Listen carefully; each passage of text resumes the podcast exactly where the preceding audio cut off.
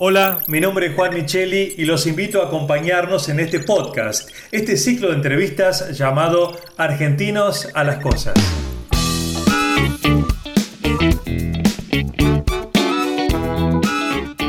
Argentinos a las Cosas es un espacio de reflexión para pensar los desafíos que enfrentamos como sociedad y así poder construir un país sustentable para todos en este siglo XXI.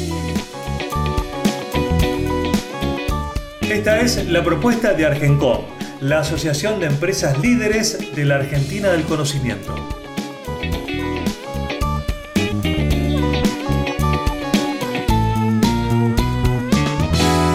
Hola a todos y muy bienvenidos. Esto es Argentinos a las Cosas, nuestro espacio de reflexión para pensar los desafíos que enfrentamos de aquí adelante en este siglo XXI. Es la propuesta de Argencom que es la Asociación de Empresas Líderes de la Argentina del Conocimiento. Y como siempre, nos acompaña Luis Galeazzi, director ejecutivo de Argencon. Hola Luis, ¿cómo estás? Hola Juan, un gusto estar contigo. Igualmente para mí, como siempre, y hoy le damos la bienvenida a Delfina Irasusta. Delfina es la directora ejecutiva de RIL, que enseguida nos va a contar de qué se trata. Hola Delfina, ¿cómo estás?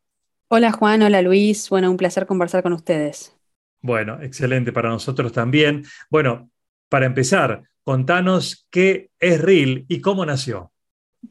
RIL es Red de Innovación Local, es una organización que acompaña a personas que trabajan para resolver desafíos públicos en cada una de las ciudades. Somos una red que acompaña a intendentes, equipos de gobiernos municipales y ahora trabajando también muy de cerca con, con el sector privado en estrategias de desarrollo local y bueno, yo fundé la organización hace ocho años, eh, estudié ciencias políticas, después hice un posgrado en desarrollo local y esta organización nace un poquito como tesis de mi posgrado, de cómo hacer para generar más oportunidades en las ciudades y empecé transfiriendo una metodología del sector agropecuario que es la de los grupos CREA. Ahí, así nació RIL, eh, armando grupos de intendentes que, que compartían y trabajaban juntos. Y bueno, y ahí abrí la puerta a este mundo de lo local eh, que hoy es, es, esto, ¿no? La Red de Innovación Local, una organización que se dedica a acompañar a quienes quieren transformar sus comunidades. Bien, contanos con un ejemplo, eh, Delfina, cómo sería un caso concreto, puntual, de eh, una reunión, una propuesta o un encuentro de los intendentes de RIL. Bueno, te voy a contar el caso de hoy a la mañana. Por ejemplo, tuvimos una, un encuentro, una reunión donde el intendente de Rosario eh, contó a, eran más o menos 12 colegas, incluso habían dos invitados del sector privado, le contó a sus 12 colegas su estrategia de economía circular, eh, que por supuesto desde RIL le ayudamos a entender, a preparar su presentación, a buscar la información, a que, eh, a que vea cuáles son sus fortalezas en esa estrategia, cuáles son sus oportunidades de mejora, y sus colegas le dieron recomendaciones, ¿no? Y además, por ejemplo, los invitados del sector privado eh, participó en esa reunión la presidenta del Sistema B Argentina. Entonces, con todo el sentido del mundo, era eh, una buenísima invitada para aportar a la estrategia de economía circular de Rosario. Eso, que fue una reunión muy efectiva de dos horas, eh, bueno, ese es el típico o la típica actividad que hace RIL. Bien, ¿y hay un beneficio económico para los municipios que integran RIL? Porque más allá de la integración, que es muy buena, que se conozcan, que interactúen, pero obviamente que si generan ingresos es mejor, se me ocurre, ¿no? Bueno, te diría que uno de los principales desafíos que tenemos con los municipios en nuestro país y en Latinoamérica en general es que sean organizaciones eficientes, organizaciones que tengan sus recursos ordenados y definitivamente digo que no sean organizaciones quebradas ni con déficit, sino que sean organizaciones sustentables. Y eso es el principal beneficio. Si vos no tenés una, gestión ordenada, difícilmente logres eso. Y te diría que, es, más, a mí me gusta decir esto, ¿no? Es muy difícil que haya una conversación de futuro con organizaciones quebradas. Entonces, cuando RIL entra a un municipio, tenemos lo que llamamos un índice de, de, ciudad eficiente, que es una certificación que estamos sacando ahora, que combina seis mediciones distintas, ¿no? Que es combina cómo manejas tus ingresos públicos, tus compras públicas, tu atención ciudadana, eh, tu transformación digital. Y, todo eso, bueno, es una, para nosotros es un, es, un, signo de cuánto hay que trabajar con ese municipio para acompañarlo en esa transformación, eh, para después entrar en esas conversaciones de futuro. Bien, Luis, te escuchamos. Sí, a mí me interesa mucho la experiencia de RIL, porque vos sabés que la economía del conocimiento, que es tan globalizada, uno ve los grandes números, los, los, Google, los Amazon, esas macro compañías que son impresionantes, pero en definitiva es una economía de talento, es una economía de, personas. y las personas están viviendo en sus comunidades. Y hoy en día la tecnología permite que desde cualquier rinconcito del país y del mundo, uno pueda trabajar para proyectos globales. Y creo que RIL tiene esa, capacidad de generar en, cada comunidad, en cada, en cada rinconcito del país, esa posibilidad de vincularse a las grandes corrientes tecnológicas del mundo. Y a mí me gustaría que en esto Delfina nos cuente un poquito cómo está viendo el concepto de economía del conocimiento dentro de RIL. Bueno, eh, muchas cosas para contestar esa pregunta. Así como dije que teníamos una certificación de ciudad eficiente y me metí directamente con temas más eh, como de organización, de recursos, también tenemos esos mismos índices para temas de política pública. Entonces, desde movilidad urbana, em, seguridad, de todo, ¿no? Uno de, los uno de los índices que desarrollamos y que de hecho muchos de ustedes nos acompañaron en, en la propia formulación fue hacer un índice de economía del conocimiento que contestamos esta pregunta. Si, si, un gobierno local, si una comunidad, si un territorio quiere insertarse en la economía del conocimiento, quiere aprovechar sus enormes beneficios, bueno, ¿qué tiene que trabajar? ¿Qué tiene que hacer? Y construimos esa herramienta que es una guía súper útil, que de hecho sirve de guía de autoevaluación. Entonces un gobierno la usa y sabe, como comparándose con este aspiracional de qué es lo que tendría que hacer, cómo está, y a partir de que tuvimos ese instrumento, RIL creó un programa que se llama efectivamente Ciudades del Conocimiento, que ayudamos ahí a los municipios a que contesten ese índice. Y ese índice, voy a decir cosas que, que para este podcast deben ser como muy de, conversación de todos los días, ¿no? Pero que las, estos pilares de la economía del conocimiento es uno educativo muy fuerte, otro de conectividad, otro de infraestructura para la innovación. Entonces lo que después hacemos es largamos ese programa que es Ciudades del Conocimiento que tiene estos pilares. Ayuda a un municipio a que tenga una oferta educativa, una agenda educativa diseñado en función de la economía del conocimiento y de los beneficios de su perfil productivo, que tenga en, eh, planes de conectividad, porque un poquito lo que decía Luis, todas las ciudades podrían ser ciudades del conocimiento, pero no todas se preparan para eso, y empieza a, a marcarse la diferencia entre los que sí se toman la estrategia en serio y empiezan a esto, a, llevar las oportunidades a sus territorios, porque las oportunidades están, bueno, hay que acercársela a las personas que hoy, como decía Luis, viven en donde encuentran mejor calidad de vida. Ah, Delfina, ¿hay un compromiso de parte de cada municipio? Es decir, ¿firman algún documento? ¿Hay obligaciones eh, o pueden entrar y salir cuando quieren? Si bien nuestra red es una red que ofrece un montón de bienes públicos, que quiere decir que cualquiera puede entrar, puede, puede participar, eh, sí, sí, por supuesto que hay un compromiso cuando los seleccionamos para un programa de un año, o como es este caso de Ciudades del Conocimiento, que de hecho este año seleccionamos 14 ciudades de Argentina, súper federal, de distintos tamaños, distintos partidos políticos, todos, una de las condiciones para seleccionarlos, porque de hecho se postularon más de 40 ciudades y seleccionamos 14, eh, era esto, era el compromiso, era con qué equipo querían trabajar. De nuestro lado se les dio un apoyo enorme porque tenemos un equipo eh, enorme también trabajando con cada una de las ciudades, un equipo para el eje comunicación, un equipo para el eje primeros empleos, trabajo, armar mesas públicos privadas, un equipo para el eje de conectividad y un equipo para el eje de la agenda educativa. Eh, además contó una red de mentores donde acá participa Argencon eh, con muchos de los instrumentos que están desarrollando hoy desde, desde este espacio. Ahora, dijiste, si escuché bien, que se presentan y ustedes evalúan si aceptan o no. sí, eh, porque, bueno, hoy, hoy RIL está trabajando con 305 ciudades de Argentina y tenemos muchas redes y participan miles de personas de estas 305 ciudades. Entonces, cuando sacamos un programa, generalmente los programas tienen cupo porque se les asigna mucho equipo y, y, son programas que nos dedicamos a hacer que las cosas pasen, ¿no? Y para eso tiene que haber un equipo atrás, tiene que haber responsabilidades asignadas y justo el programa, que este era el primer año que lo largábamos, teníamos un cupo para 14 ciudades. Así que bueno, también pasa esto, que se, nos encantaría haber seleccionado las 40, ¿no? Pero se, se postularon 40 y seleccionamos 14. Eh, seguramente el año que viene, con toda la experiencia de este año, bueno, definitivamente vamos a volver a abrir el programa porque viene espectacular. Después les puedo contar un poquitito más. Y bueno, y esperamos que el año que viene sí, el grupo sea un poquito más grande. Me imagino que cuando empezaste soñarías con que algún municipio se sumara y ahora tenés que elegir quién entre y quién no. Sí, sí, sí, claro. Es un lindo momento para RIL. Nos gustaría todavía hacer más, ¿no? De, eh, y más sabiendo esto, que hay tantos que, tienen ganas y tienen esa, eh, ese liderazgo para, para, para estos procesos. Sí, a mí, me gusta de RIL la posibilidad de que haya aprendizaje horizontal, es decir, que las mejores experiencias que tiene un municipio sean conocidos por sus pares y que haya esa, esa curva de aprendizaje colectivo acerca de qué es lo que conviene hacer porque muchas veces la táctica de cómo se hacen las cosas es lo que da el resultado, ¿no? Es decir, grandes programas nacionales eh, dan resultados muy distintos según cómo se operen en el nivel capilar, ¿no? en el nivel de cada, de cada microciudad. Pero yo quería destacar esto también, el, fenómeno del regreso a las ciudades chicas. ¿no? Es decir, la economía del conocimiento nació en grandes centros, en grandes hubs eh, de conocimiento, grandes ciudades, eh, se habla de, de, Boston, se habla de Silicon Valley, etc.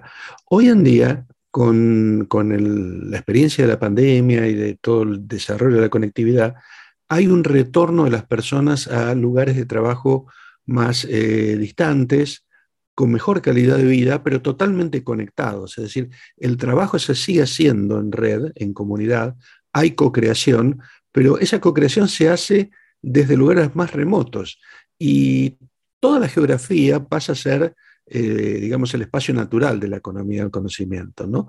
Y esto lo que posibilita es que lugares que antes eran impensados, como centros, eh, empiecen a ser prácticas de, todas las tecnologías que, del siglo XXI, eh, con una oportunidad que antes no se veía. Y esto muchas veces la política no lo, no lo comprendió todavía. Entonces, Erril tiene una enorme misión que es contar esto, ¿no? la, la prédica. Y, creo que les va bien, Delfina, ¿no?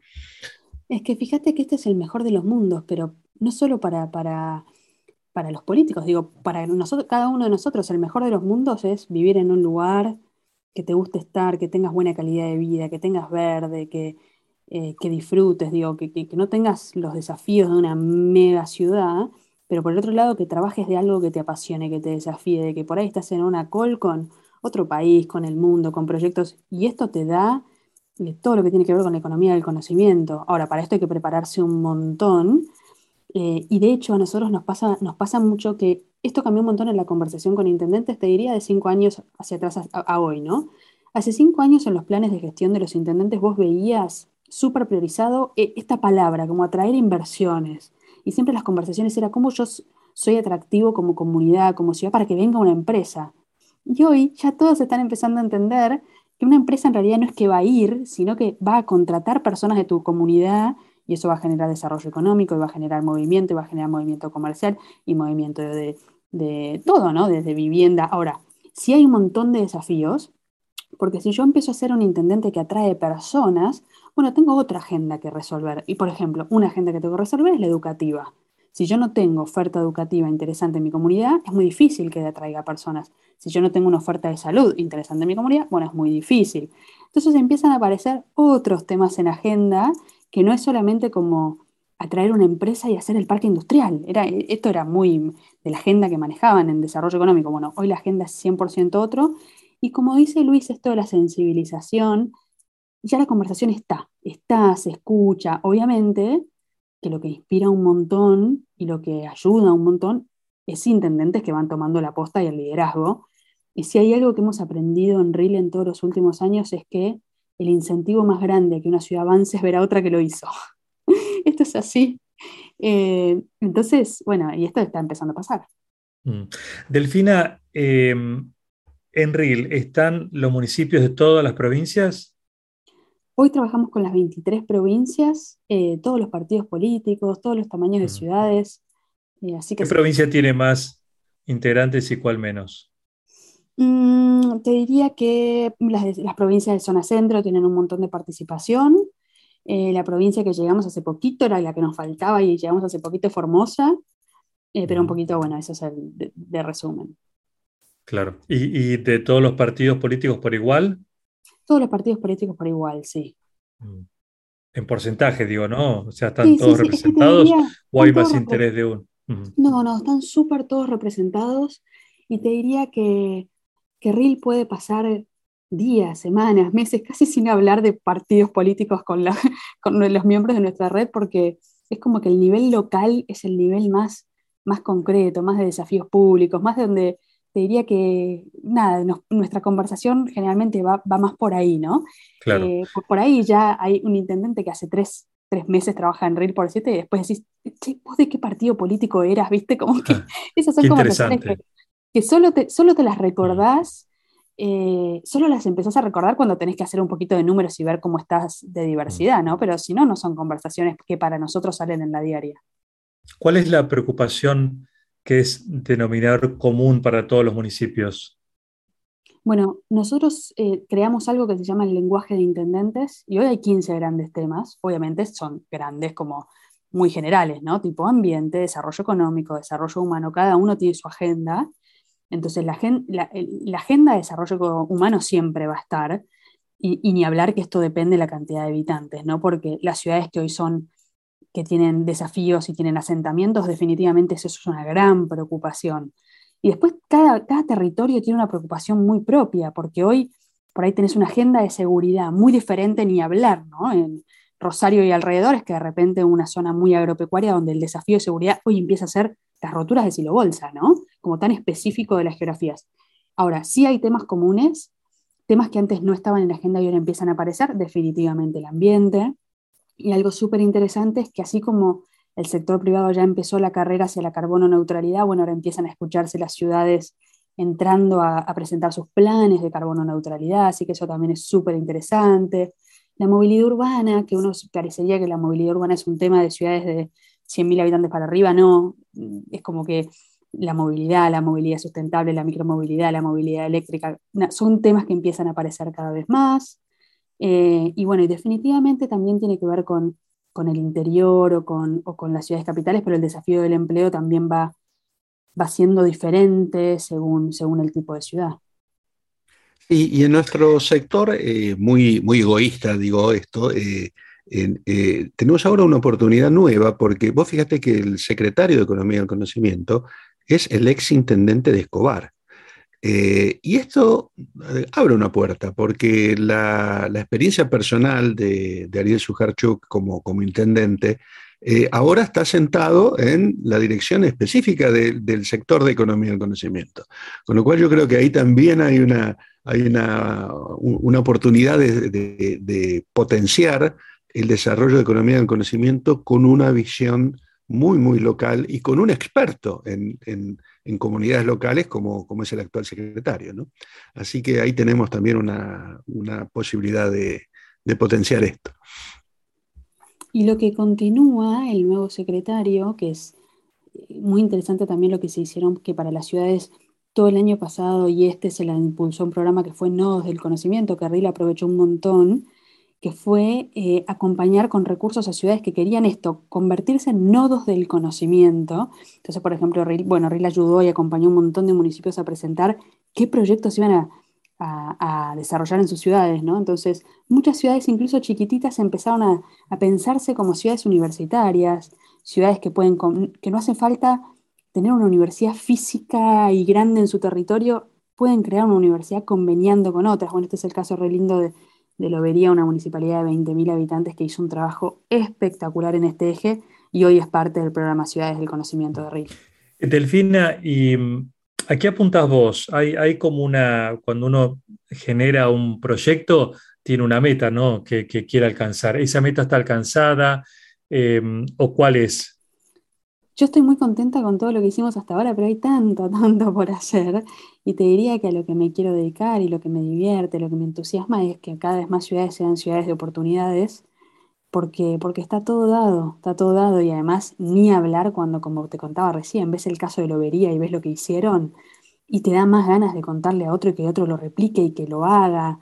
Eh, y eso es a mí lo que me súper entusiasma y tiene que ver un poquito también con mi, con mi historia, yo viviendo ciudades del interior, en Pergamino, en Trenquelauquen, y eso que decíamos al principio de esta conversación de tener ese mejor de los mundos, de que de repente estar en una ciudad que te encanta vivir pero que te desafía un montón profesionalmente y que te completa, bueno, yo eso, eso es lo que me divierte, quiero trabajar en eso.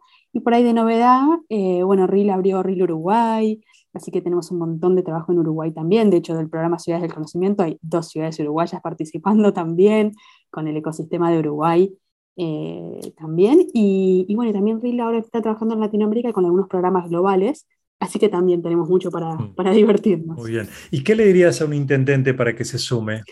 Bueno, RIL está abierto a cualquier persona que quiere transformar su comunidad y, y, que lo acompañemos en ese desafío, que es salir del día a día para empezar a, centrarse en, en, las conversaciones estratégicas, en entender cuál es tu ventaja competitiva. Y mi, te diría una recomendación es en tratar de, para tu ventaja competitiva, algo que tenés, bueno, trabajar público-privado y después metete a diversificar, a aprovechar las, las, oportunidades de la economía del conocimiento.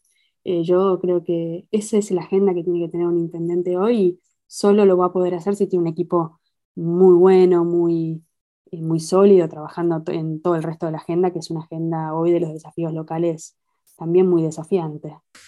Muy bien, Delfina. Felicitaciones por este sueño en marcha hace años ya, eh, que está creciendo día a día y la verdad que este, seguramente seguirá así. Este, un placer haber hablado con vos. Muchas gracias.